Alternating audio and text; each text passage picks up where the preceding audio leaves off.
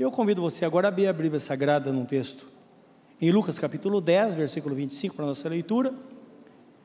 E vamos orar para que Deus nos abençoe através desta palavra, alcance de fato o nosso coração.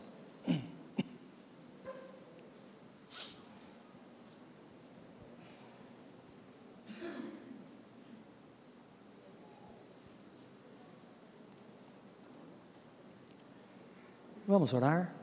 Querido Deus, que a tua graça esteja sobre nós nesta hora, de uma forma muito especial para entendimento da tua palavra.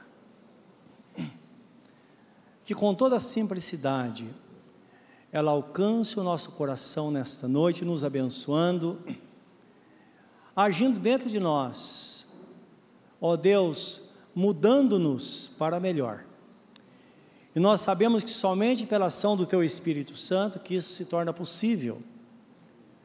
Que a espada do Espírito haja em nossas vidas e nos dê resposta.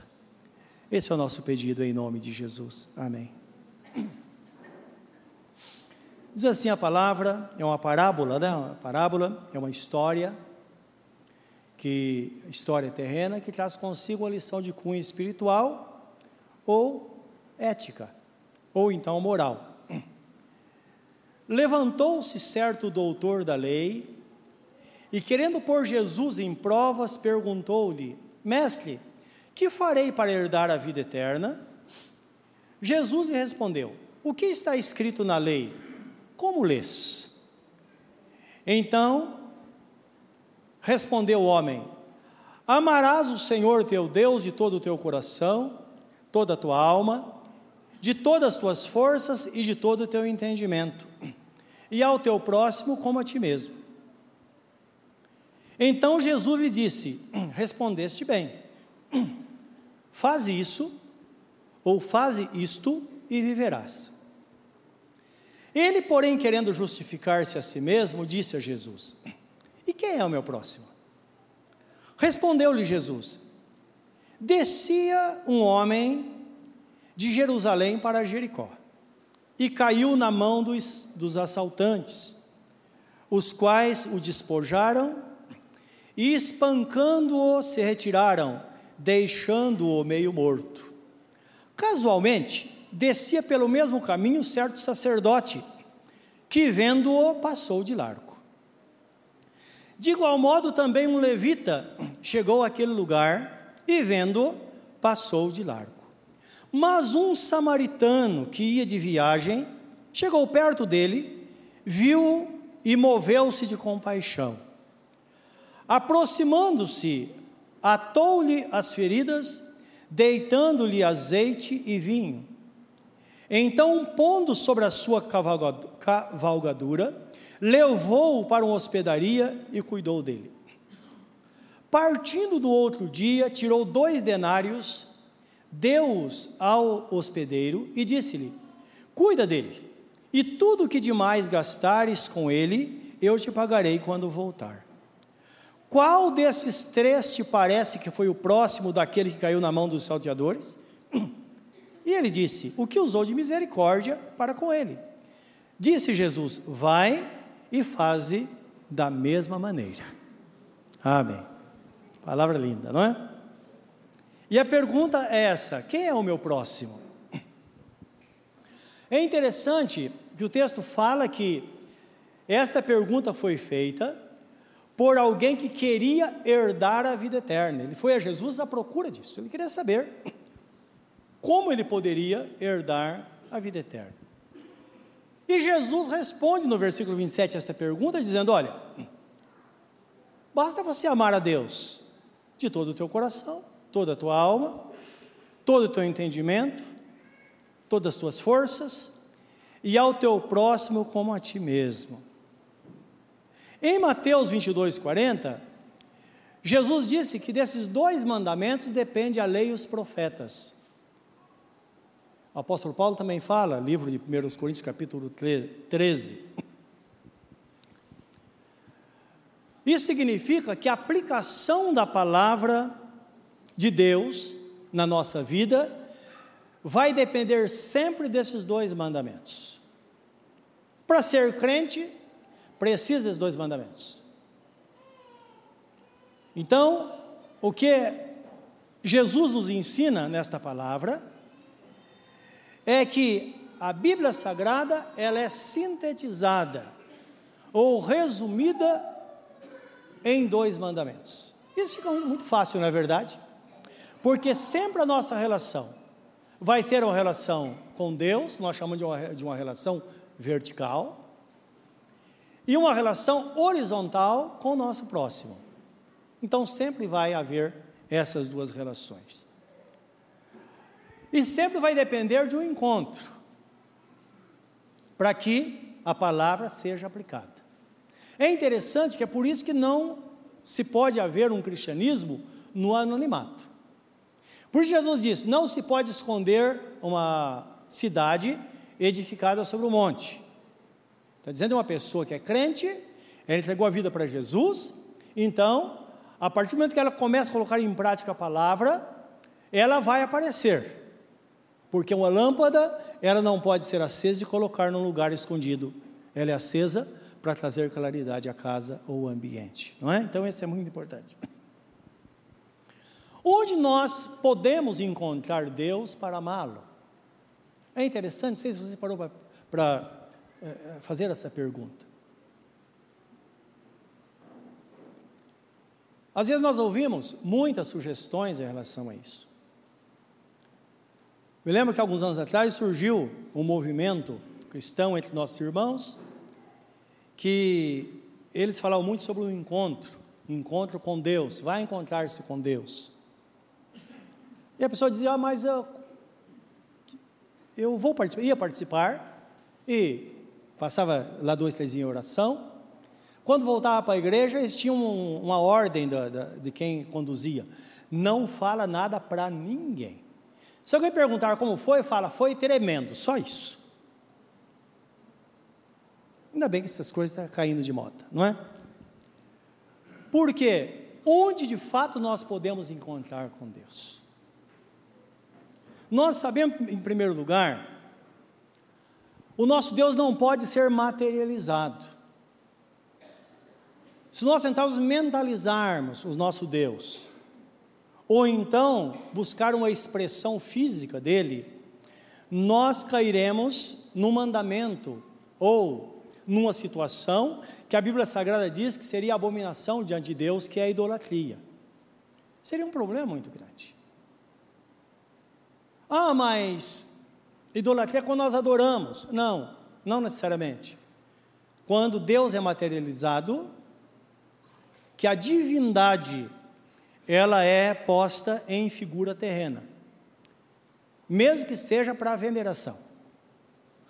E a Bíblia Sagrada fala que isso é tão pesado que Deuteronômio, Deuteronômio, Deus fala, não é Moisés. Deus manda Moisés escrever o seguinte: Maldito aquele que tiver uma imagem de escultura, mesmo que seja escondido em casa. Então lembra, se você tem qualquer coisa em casa, se alguém tem, mesmo que seja uma santinha, a maldição está na sua casa, porque isso é abominação na presença do Senhor nosso Deus. Amém, meus irmãos? A Bíblia Sagrada está repleta de texto nesse sentido. Então não dá para. Como fazer então? Em João 4,4 diz, Jesus fala, Deus é Espírito, e importa que os seus adoradores o adorem em espírito e em verdade.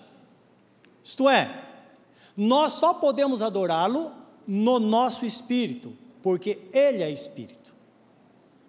Então é por isso que nós é, cantamos ao Senhor. Existia um canto que cantávamos antigamente, que fala Deus eterno, imortal, invisível, mas real, a Ele nós oferecemos o louvor. Nós sabemos que o nosso Deus, apesar de ele ser invisível, ele é mais real do que o ar que nós respiramos. E quando nós o invocamos, ele vem ao nosso encontro. Porque Jesus diz assim: aquele que pede, recebe. Aquele que busca, e aquele que bate, de ser aberto. Então ele está falando desse encontro.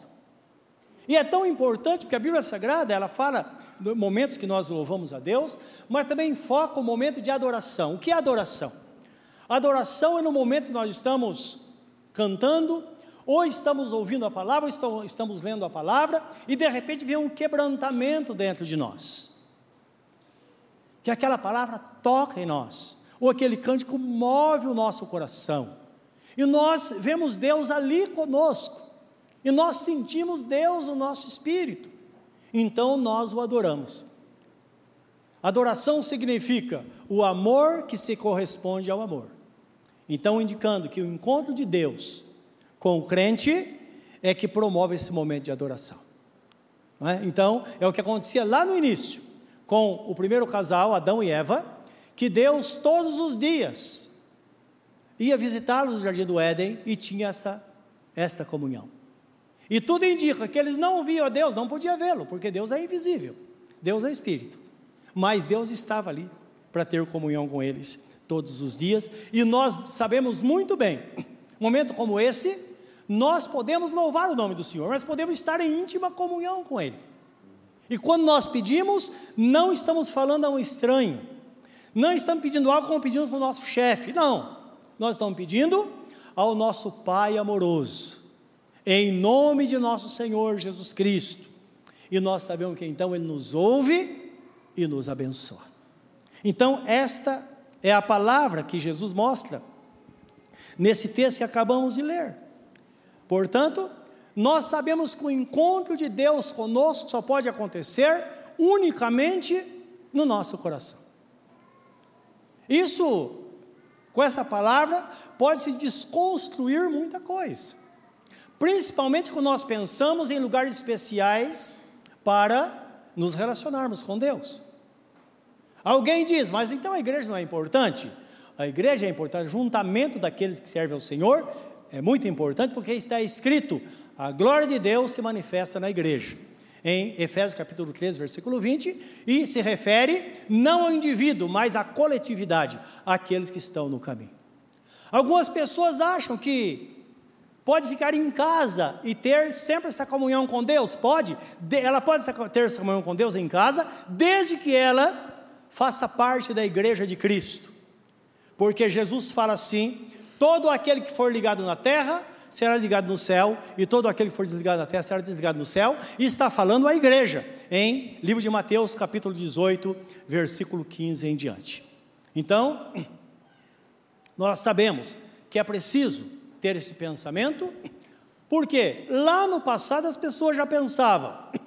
Uns pensavam que poderiam ter um encontro fabuloso com Deus na montanha. Isso é exemplo de Moisés que recebeu as tábuas da lei na, na, na montanha. E certa vez alguém chegou para Jesus, a mulher samaritana, que está no contexto desta palavra, quando diz que Deus é Espírito, chegou a ele e disse: Senhor, nossos pais diziam que aqui em Samaria, nesse monte, é que se adora a Deus. Mas os judeus dizem que é em Jerusalém. E o Senhor, o que me diz? Jesus disse: Mulher, virá a hora, e já chegou, em que ninguém adorará o Pai, nem em Samaria e nem em Jerusalém. Porque Deus é espírito e importa que os seus adoradores o adorem em espírito e em verdade. Então está falando uma relação íntima com Deus. Portanto, é necessário estar no caminho, fazer parte da igreja de Cristo, então onde nós estivermos, nós vamos ter essa comunhão com Deus, e quanto mais a sós nós estivermos, melhor vai ser. Jesus dá uma dica a nós. Ele diz assim: quando orares, entra no teu quarto, fecha a porta, fala com o teu pai que está em secreto, e teu pai que te ouve em secreto te abençoará. Eu não sei se você já experimentou fazer isso.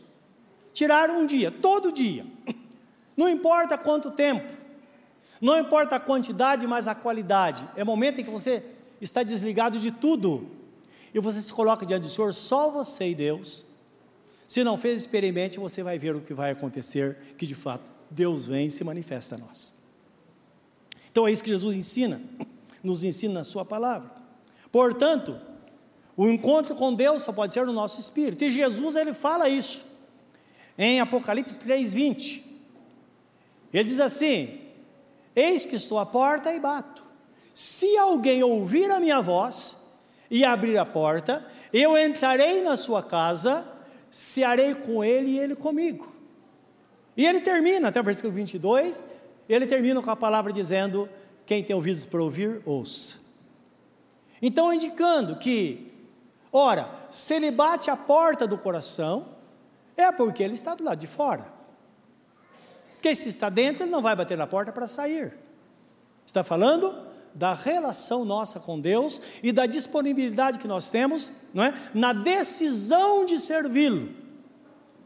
E quando nós fazemos isso, nós podemos ter esse encontro com o Senhor no nosso coração. É importante porque se Deus é espírito, nós vemos Jesus depois da ressurreição. Ele tinha um corpo, mas era um corpo espiritual. Mas ele se manifesta espiritualmente. Jesus, depois da ressurreição, os irmãos estavam reunidos num lugar como esse, num cenáculo. É interessante, porque cenáculo significa uma sala no lugar superior. Então é idêntico aqui, aqui é um, como se fosse um cenáculo, tem a parte baixa e esta é a parte superior. Eles estavam lá, de repente Jesus aparece no meio deles com as portas trancadas e fala: Paz seja convosco. Isto é, não tenham medo, não tenham, tenham paz. E ali passa a dar mandamentos aos seus discípulos. Ora, se o nosso Deus ele tem acesso a todos os lugares, ele precisa bater a porta da sua casa para entrar? Claro que não. Porque Deus pode entrar em qualquer lugar. E nós sabemos que às vezes tem, a pessoa está em casa, ela nem está pensando em nada, e de repente ela é tocada por Deus. Deus entra em qualquer lugar. Eu me lembro de, um, de uma pessoa amada, hoje está com o Senhor, e era uma pessoa que não conseguia vencer suas dificuldades, era viciada em drogas, tinha outros problemas da vida pessoal, mas a fase da vida ele se uniu com algumas outras pessoas, com más companhias. Não sei se ele era má companhia ou se o outro era. Sei que eles passaram a roubar. E fizeram um assalto. E depois chegaram à noite, cada um foi para sua casa. Ele estava em casa e de repente, do nada, ele teve uma crise de choro. E algo começou a acontecer dentro dele. E ele percebeu que Deus estava falando com ele. E foi uma coisa tão interessante porque Deus falou de uma forma com ele muito especial, porque há muitos anos atrás, uns 10 anos atrás, nós tínhamos tido contato. Eu havia falado da palavra de Deus para ele, ele teve na igreja. E aí ele começou, ele identificou que era Deus falando com ele, disse: Senhor, o que eu devo fazer? E ele me disse que ouviu a voz dentro dele que disse: Procura o pastor Joel. Ah, mas por quê? Eu entendo que é porque eu tive contato com ele no passado e aquele momento seria marcante. E foi tão glorioso isso, porque nem passou pela mente dele aquilo que passa pela mente nossa às vezes. Puxa vida, se Deus mandou, se Deus for comunicar de alguém, porque é, é alguém muito especial. Não. Perante Deus não tem ninguém especial e ao mesmo tempo todos são especiais se estão na vontade do Senhor. Ele faz o que ele quer, não é?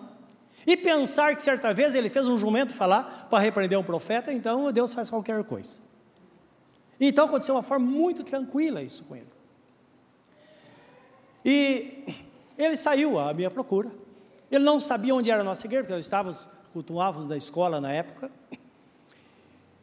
E ele entrou numa igreja na 15 de novembro. Hoje, não sei, parece que é uma loja, foi estacionamento. Era uma igreja da missão Atalaia. Os irmãos se lembram? Igreja lá. E ele entrou e sentou. Quando ele sentou, Deus falou com ele de novo: não é aqui. E ele se levantou, porque na ideia, cabeça dele é o seguinte: eu vou procurar qualquer igreja. Ele foi atrás, e eu não estava, estava viajando nesse dia, ele encontrou o pastor Toninho Murad, que é da igreja, um homem muito abençoado da igreja de Poá, e Betel, e ele esteve conosco por um ano e dois meses. E, trabalhando conosco, ele estava conduzindo um culto na rua Jacomo Zanqueta. E ele desceu, pergunta, fala, não, ele não está aqui, mas essa é a igreja do pastor Joel. E ali Deus fez obra extraordinária na vida dele. Muitos anos depois ele partiu para o Senhor, mas salvo, viveu intensamente para Deus todo o tempo que ele teve. Deus é Deus. Ele faz coisas que,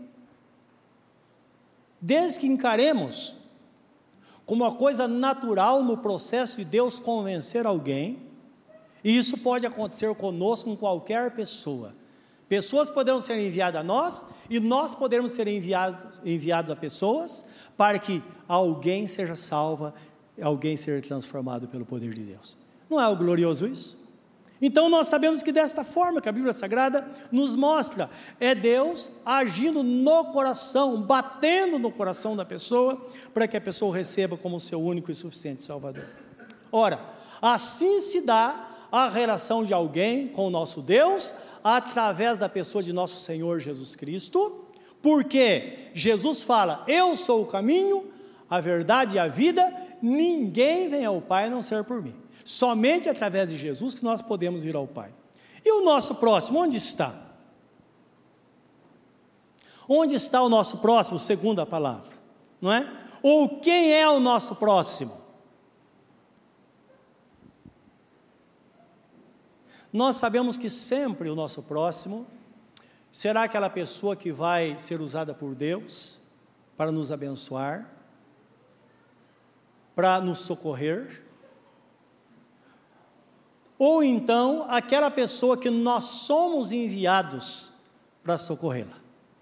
Então é a relação entre duas pessoas. Uma pessoa que pode oferecer algo e a outra que está ávida por receber algo, que precisa de algo. Então Deus promove esses encontros.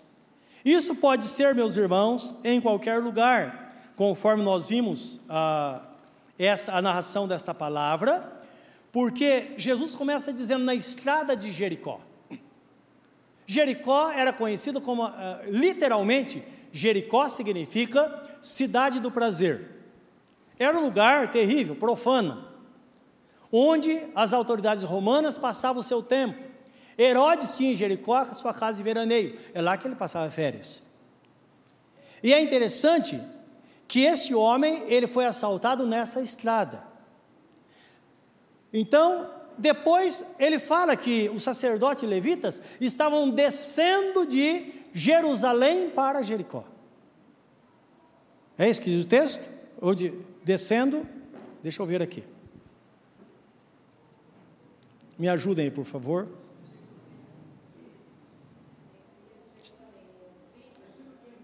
Do templo para de Jerusalém para Jericó. É, ele estava, terminou o turno dele lá, trabalhar como sacerdote, está indo para casa. Morava naquele caminho. Não é? Sacerdote era uma das maiores autoridades judaicas. E também depois o levita. Levita é aquele que fazia todo tipo de trabalho no templo. Ele cantava, ele pintava, ele cuidava do templo. Eram os levitas. E eles também passaram e viram aquele homem caído e não fizeram nada. Então percebam que pode ser em qualquer lugar. Qualquer lugar. Deus tem a provisão. E pode ter certeza que Ele de fato envia, não sei se você teve a experiência, de estar no momento de aperto e de repente chegar alguém. É Deus enviando, Deus fazendo, para cuidar aqueles por quem Jesus morreu, Jesus deu a vida. Então Jesus conta essa história, e eu quero ler com vocês, em Lucas 10, 30 a 37, que é a segunda parte da história. Então, em qualquer lugar onde esteja uma pessoa necessitada, ou nós necessitados, nós vamos ser aquela pessoa, ou aquele anjo de Deus que veio para ajudar. Ou então, Deus vai enviar um anjo. Aquela pessoa dizendo: Puxa, você é um anjo de Deus, só você mesmo poderia fazer isso. Um lugar inusitado, onde ninguém poderia fazer, e Deus enviou alguém. Eu me lembro de uma história, já testemunhei, alguém pode se lembrar disso.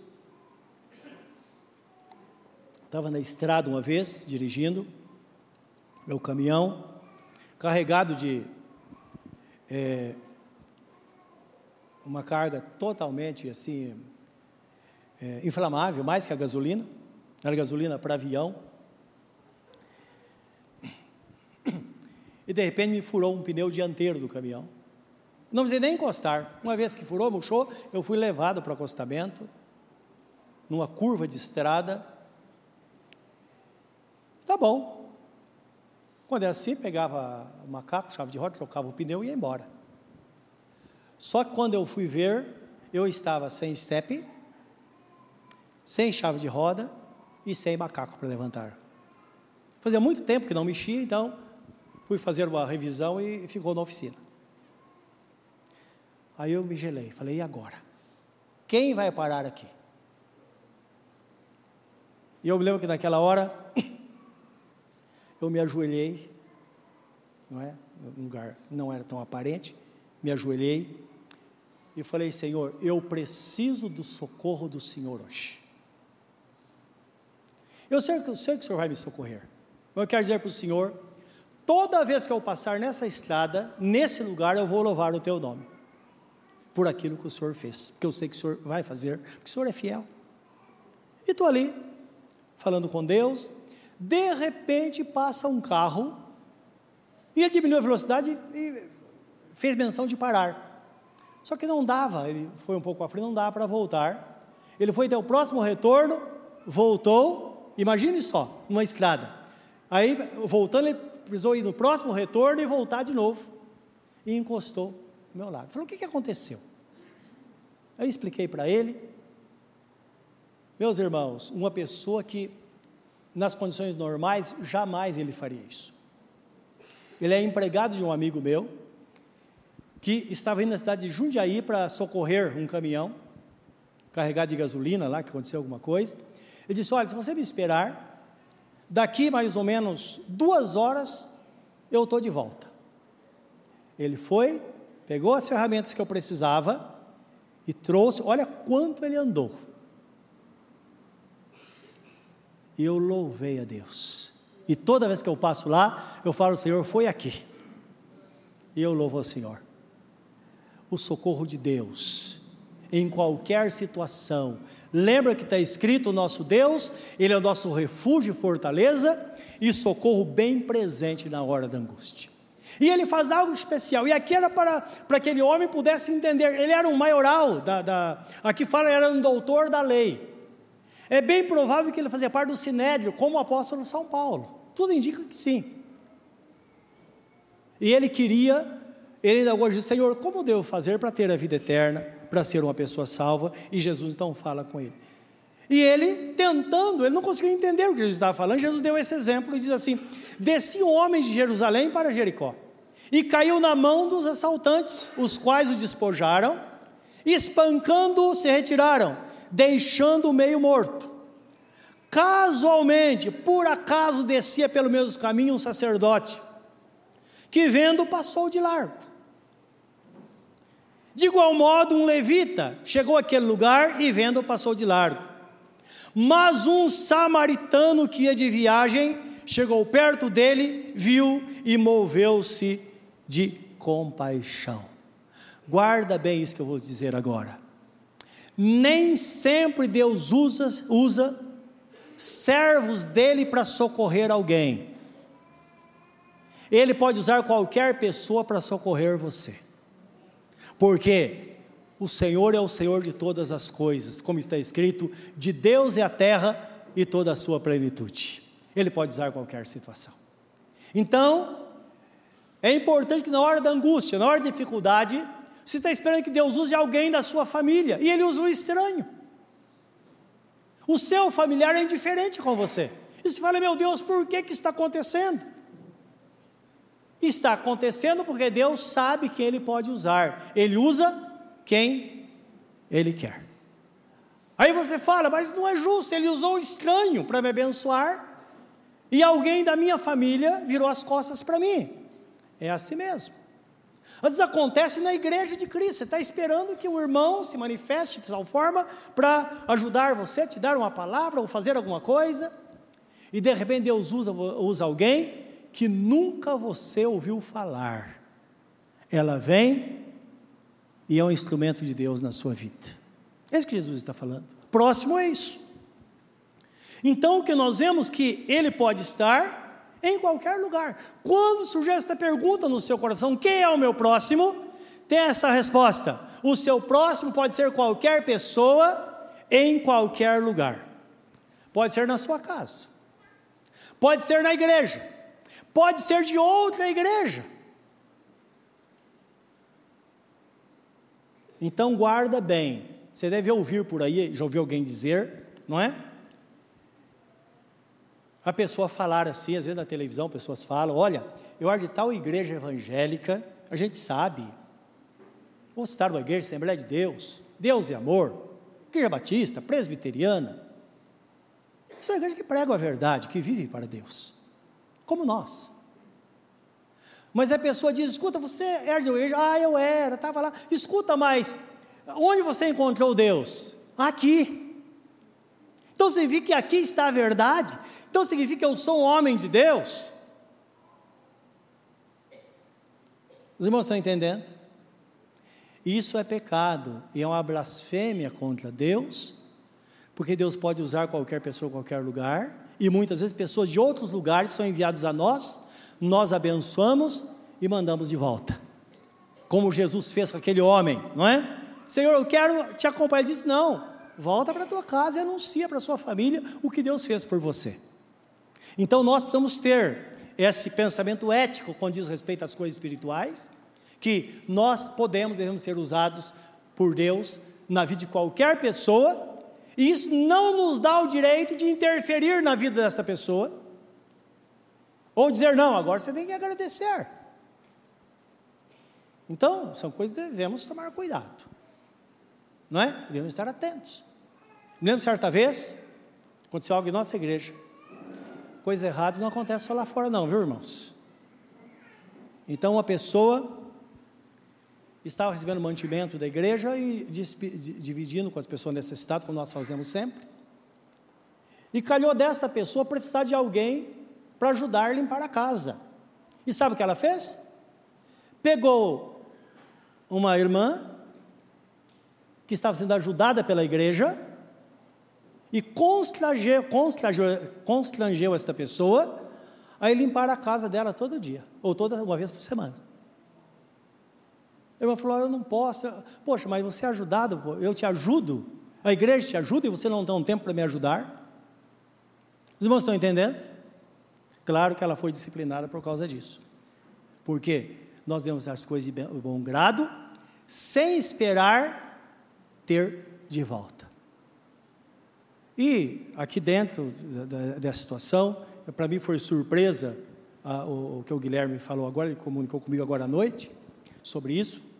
Parabéns aos irmãos do Retomada, que têm disposição para ajudar, para servir, para cuidar, para abençoar. Certamente que Deus dará mil vezes mais a cada um de vocês, porque Deus é fiel. Amém? Ele é poderoso para fazer isso. Portanto, ele pode estar em qualquer lugar. Ele pode estar no seu trabalho. Lembra que o inimigo envia seus mensageiros para te atormentar, mas Deus envia os seus anjos para te dar livramento. Lembra disso? Pode ser no trabalho. Por isso nós precisamos estar em oração, buscando a Deus diariamente. Pode ser um vizinho. Portanto, seja um bom vizinho. Nós vamos ser bons vizinhos. O bom vizinho vai olhar sua casa quando você sair. Ah, mas ele nem me cumprimenta, mas cumprimenta você. Esteja pronto.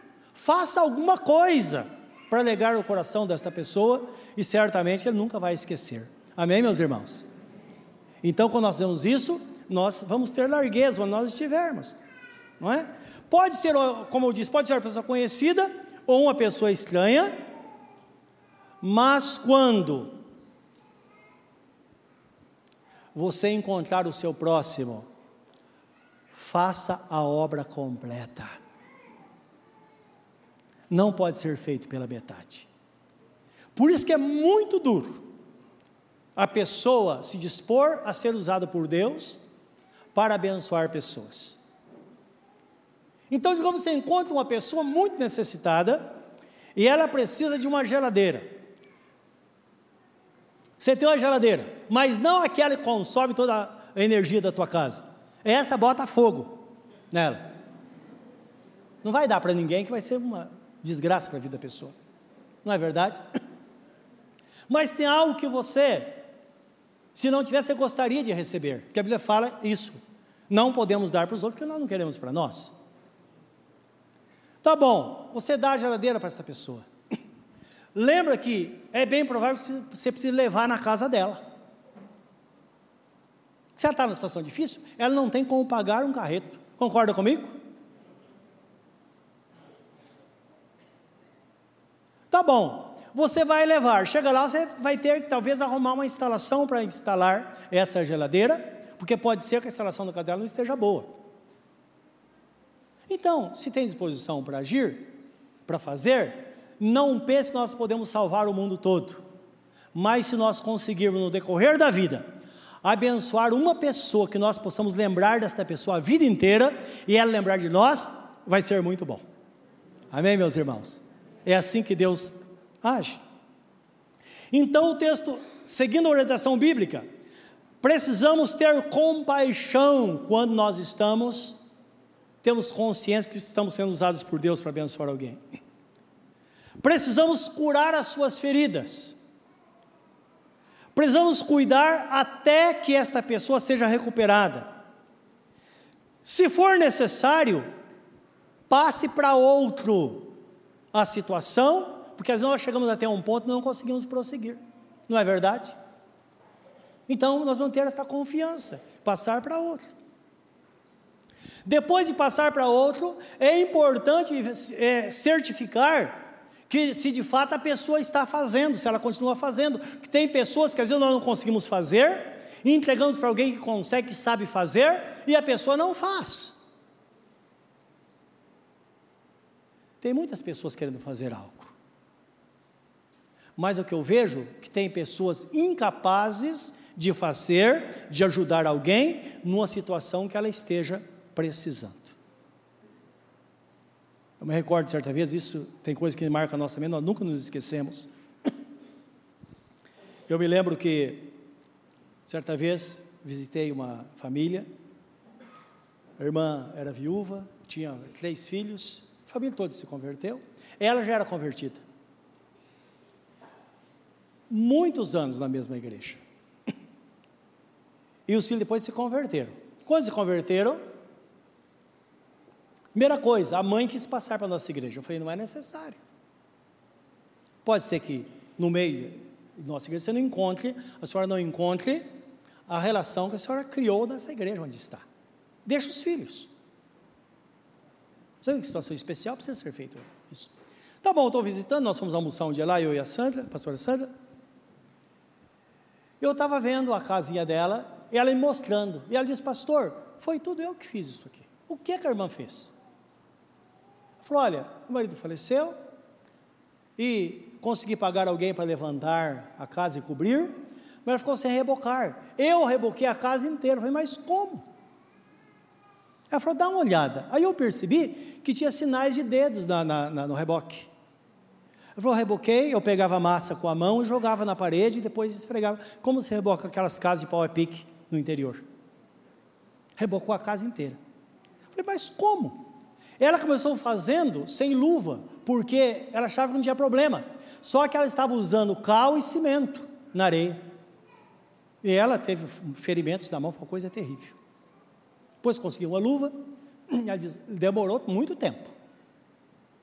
Ora, a gente que não sabe que não é pedreiro, experimenta pegar uma colher de massa e joga na parede para você ver o que acontece. Ela cai no chão. Não é verdade? Talvez alguém que tivesse disposição para ajudar essa mulher até ter boa vontade, mas não sabia fazer. Porque o que sabia, e eu dispensei, não falei com ela, para não inflamar. Nós somos mensageiros de boas notícias. E não podemos, às vezes, falar algo que vai despertar no coração da pessoa alguma aversão por aquilo que está acontecendo. Eu não falei, mas pensei: será que nesta igreja não tinha nenhum infeliz que sabia fazer isso? E se sabia, por que não fez? Provavelmente teria ido, teria dado um orçamento. Mas tem pessoas que não adianta dar orçamento, ela nunca vai pagar. Ela não consegue. Quando nós fazemos para alguém, por quem Jesus morreu, nós estamos fazendo para o Senhor. Naquele dia muitos dirão, disse Jesus: Senhor, mas eu fiz tantas coisas, Senhor, do teu reino. Eu disse, mas eu não te conheço, porque eu tive fome e não me deste de comer, tive sede e não me deste de beber, estive doente e não me visitaste. Disseram, Senhor, mas quando é que te vimos com fome, com sede ou nu, e não temos roupa? Quando é que o Senhor esteve doente ou não, não fomos te visitar? E ele disse que ele dirá naquele dia: Ora, todo aquele que fez por um dos meus pequeninos, fez a mim. Quem não fez a nenhum dos pequeninos, também não, fizer, não fez a mim. Amém, meus irmãos? Portanto, Jesus termina o texto respondendo à pergunta daquele homem: quem é o meu próximo? Seu próximo é esse que pode estar ou vai estar diante de você. Quer ter a vida eterna? Vai e faça o mesmo. Então nós temos toda a graça de Deus sobre a nossa vida. Faça algo relevante, algo importante que marque a sua vida, pelo menos uma vez, e você vai ver que a sua vida cristã vai ter um significado totalmente diferente do que tem. Amém, meus amados? Curso Assembleia diante do Senhor nesta hora, pense nesta palavra. É Jesus falando conosco. Se isso faz sentido na sua vida, fale com Deus nesta hora. Fale com Ele.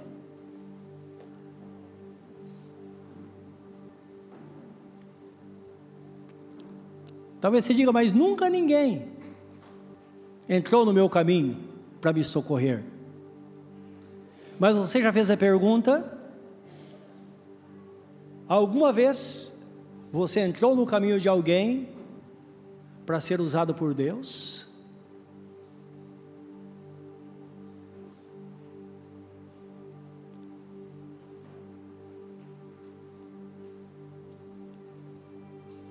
o Senhor quer ter esse encontro íntimo conosco e quer que tenhamos experiências extraordinárias. E certamente é desta forma que nós temos e teremos a bênção de Deus em toda a sua plenitude na nossa vida.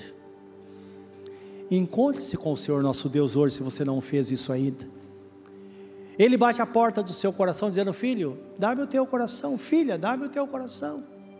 Diz a ele: Senhor, eu abro, entra, Senhor, entra aqui na minha vida. Ser o meu Salvador, perdoa os meus pecados e conduz-me nos teus caminhos. A partir daí, você pode ser um instrumento nas mãos do Senhor para abençoar e para ser abençoado sempre. Essa é a história que Deus quer escrever na nossa vida e através de nós. Querido Deus e Pai, estamos aqui nesta noite na Tua presença. Nos colocamos diante de Ti para pedir, temos pedido, temos colocado as necessidades. E bem sabemos que és um Deus fiel, que certamente assim será. Mas faz com que o nosso nossa vida seja diferente, que haja uma dinâmica diferente no nosso coração possamos abrir o nosso coração para fazer algo por alguém que o Senhor deu a vida. Abençoa-nos nesta noite, Senhor, e nos conduz na tua verdade, cada um dentro da sua realidade. É o que nós te pedimos, no santo nome de Jesus. Amém.